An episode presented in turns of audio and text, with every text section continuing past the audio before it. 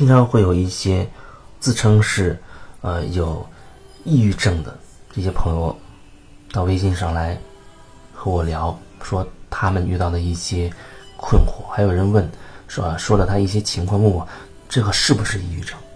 因为对我来说，这只是一个名词，这只是一个名词。那有的时候我们会定义一些东西，把你符合这个症状、那个特征的人们，就定义为叫做抑郁症。可是你想想，在没有这个定义之前，谁会知道到底什么抑不抑郁症的？没有这个概念，你就不会有这样的定义，你就不会给自己贴个标签儿。其实不管是抑郁还是什么其他的状况，那个人他始终是一个整体的一个状态。就你总是以一个整体的状态面对你自己的，面对周围的人的，所以你不能拿出那一个点，好像就把自己评判为某一种症状。它一定是一种整体的。所谓的那些抑郁，在我看来，基本上都只是你内心深处有一些纠缠的结没有过，有一些情绪没有流动、没有表达，有一些能量它没有自然的流转，所以一直堵在你的里，一直堵在你的里面，堵在你的心里。然后一点一滴就会凝聚成，表现出在外在，你好像就会产生你自己理解的那所谓抑郁的那些症状。这没有什么可怕的。首先，你不要把它认为一个是好像很很恐惧、很可怕的事情。什么焦虑啊、抑郁啊之类的，可能大部分人或多或少都会有这种状况。如果要按这标准的话，那我就是很。深度的，你可以说深度的抑郁，也可以深度的焦虑，都可以，可以去这样去定义。可是这有什么意义呢？我们解决这个问题才更有意义，对吧？所以你不要把自己定义在某一类，不要给自己轻易就贴上很多标签。我们就只是遇到了这样的状况，通过这个状况，我们看清自己还有什么问题需要我们去处理。需要去看清就好了。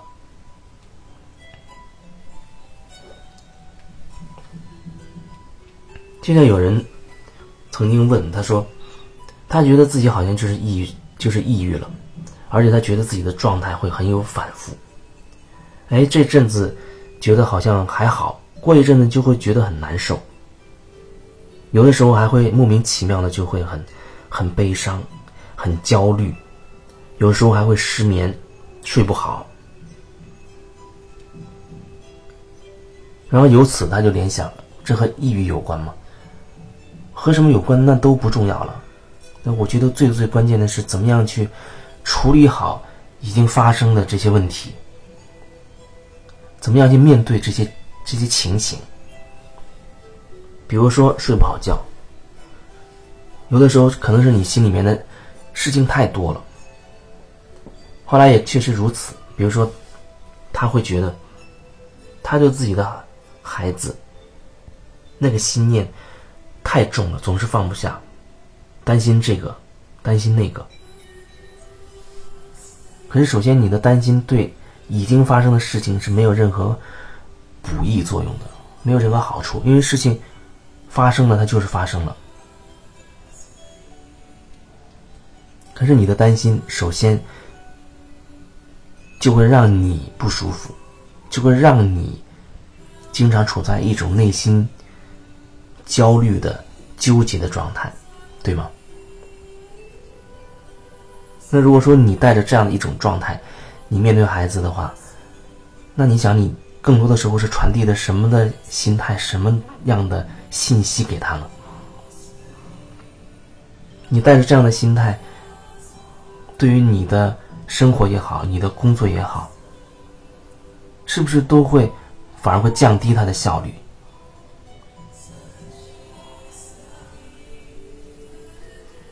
那么相反，当你的心态调整到位了，心态很好，状态很轻松，啊，很阳光也很积极。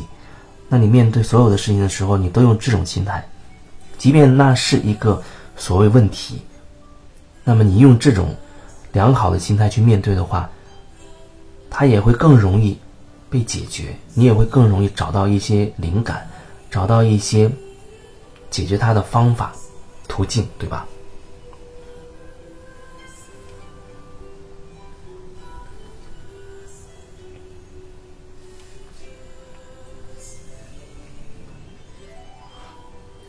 所有的失眠，可能就我的观察，好多时候真的是因为心里面有事情，心里有事情。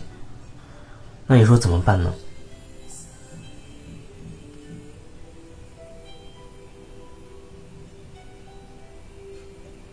有一个途径，就是要真的好好去学习，怎么样让自己能够放松下来。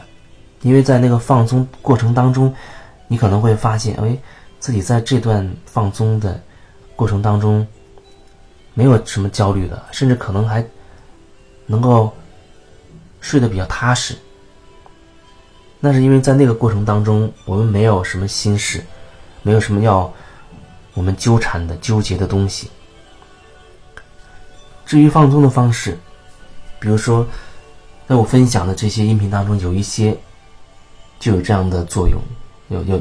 制作了一些专门的一些放松的一些引导，啊，你可以听着那些音频，就会有一些放松的作用。甚至有人可能会体验会比较深，或者你觉得做什么事情能够让你可以放松下来，听听呃你喜欢的一些轻音乐也好，散散步也好，在。树木多的地方，或者大自然环境里边，去待着，静静的坐着也好，它都可能会让你有一种放松的体验。人放松下来，有的时候最明显的就会，呃，表现出比如说困，那说明你身体可能真的是比较疲劳了，需要休息了。那么在你身体一松下来的时候，第一时间可能真的会睡着。那长期紧绷状态，人就容易焦虑、失眠。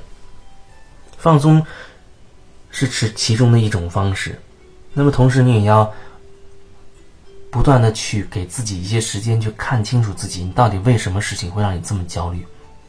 事情的根源到底在哪？对于有些人来说，这恐怕真的不是三言两语就能够搞定的事情。也许有一些人，他真的需要。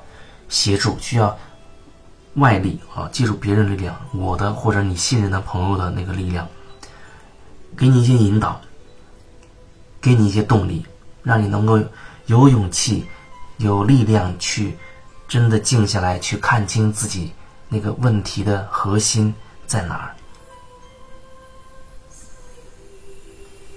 那也许有的时候，有的人他自己还是比较有这个。灵感，他放松下来，开始去感受。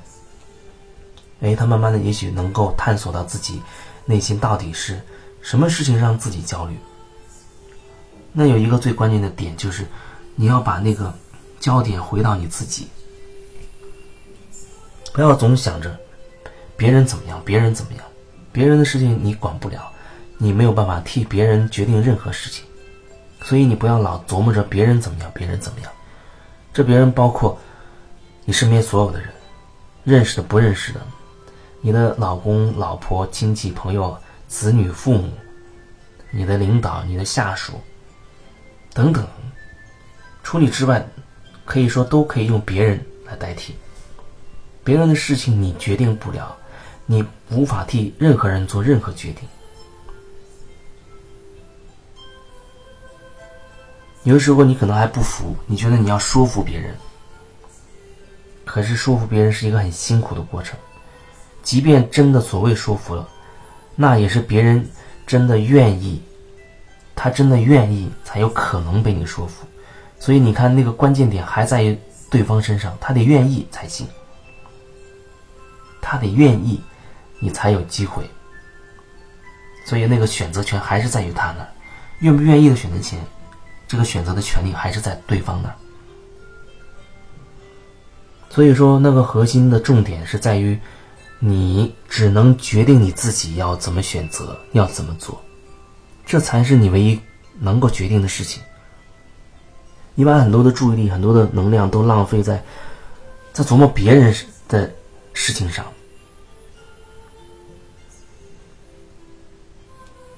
很多时候可能我们都会这样浪费自己、消耗自己，在猜测别人。在琢磨别人哪儿不对，他应该怎么怎么样。哦，在给别人上课啊，希望别人要怎么怎么样才行。我觉得，慢慢的放下这样的想法吧，啊，把你的注意力全部收到自己身上，啊，回头好好的去看自己，你看看自己还能为你目前的状况再做一点什么，总是可以为自己目前的状况再做一点什么的。总是可以的，哪怕一点点，那也是好的。有的时候这一点点，有的时候这一点点这个小线头被你揪住，那后面很很可能很多事情会迎刃而解。那一点点的心念的转变，那就意味着你看待问题的一个角度发生了根本的改变。那再过一阵呢，你会发现。你的生活，或者说你的感受，或者说你的一些模式，会发生比较大的变化了。这个就是改变，所以千万不要小看那一点点，哪怕那一念之转，不要小看那一念之转，那都是绝对性的改变。可是呢，要把注意力收回来，不要再把能量总是丢给别人，放到别人身上去。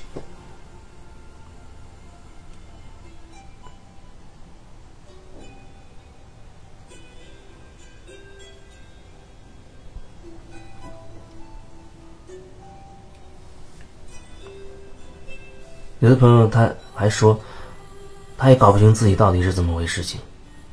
啊，有时候一看到一些特定的照片，一看到特定的环境，甚至看到啊电视里媒媒介上的相应的这个环境，他就会开始想了，琢磨一些事情，比如跟孩子有关系的，啊，他就会一连串的就会开始连锁反应了啊，开始有自责。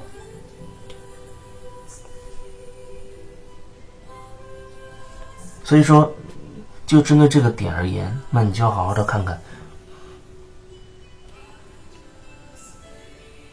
不是看你你的孩子，而是看你自己。为什么你会有这种自责？你的自责到底来源于哪儿？是来源于你的小时候你父母对你的教育的一些事情吗？如果是的话，那你要好好的回头去看看你自己小时候发生过的。那些事情，你要怎么能够换一个不同的角度去看待它，去理解那个时候你的父母对你的教育到底意味着什么？不是在让你去评判他们，而是希望你可以换一个角度看清楚曾经发生的那些事实，它是有不同的角度可以去理解的。不要总是盯着他，好像对你造成多大的伤害，他一定还有其他的意义，是你没看到的。那个背后，很可能渗透着，或者说，当你穿透了、穿越了那个事实，依然可以看到你的父母对你的关怀。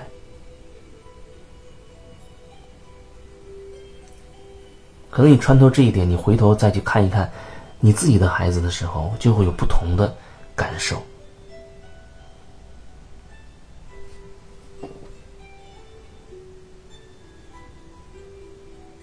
把你投射在别人身上的那些心念收回来。你可以很简单的，只是静，让自己静下来，然后心里告诉自己说：“我现在要收回某某某身上的属于我自己的部分就好了。”静下来，告诉自己，我现在收回某某某身上属于我的部分，然后你静静的去感受，静静的去感受。有的时候你可能感受会很明显啊，一下子觉得，甚至有人觉得心痛，或者胸口一下变堵了，或者哪里又发凉、发痒了，任何的症状，它都是一个信号，表示那个能量开始流转回来了，你曾经投射出去的能量开始流转回来了。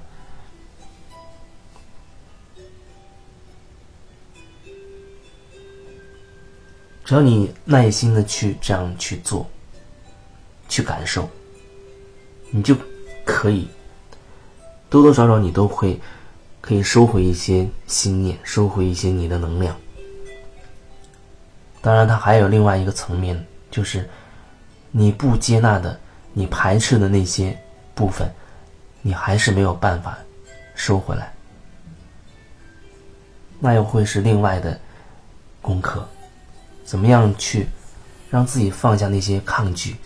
放下那些评判，放下那些框架的东西，看到事情更多的可能性。你这样放下的，才可以真的接纳；接纳的，你才能够收回来属于你自己的那些能量、那些部分。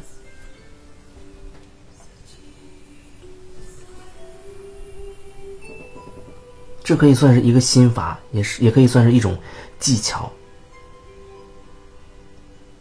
这也可以说是，是一种可以你实际操作就会有感受的一种方式，一个办法吧。你可以去试试看。当然，如果过程当中有什么疑惑，你也可以和我来说一说。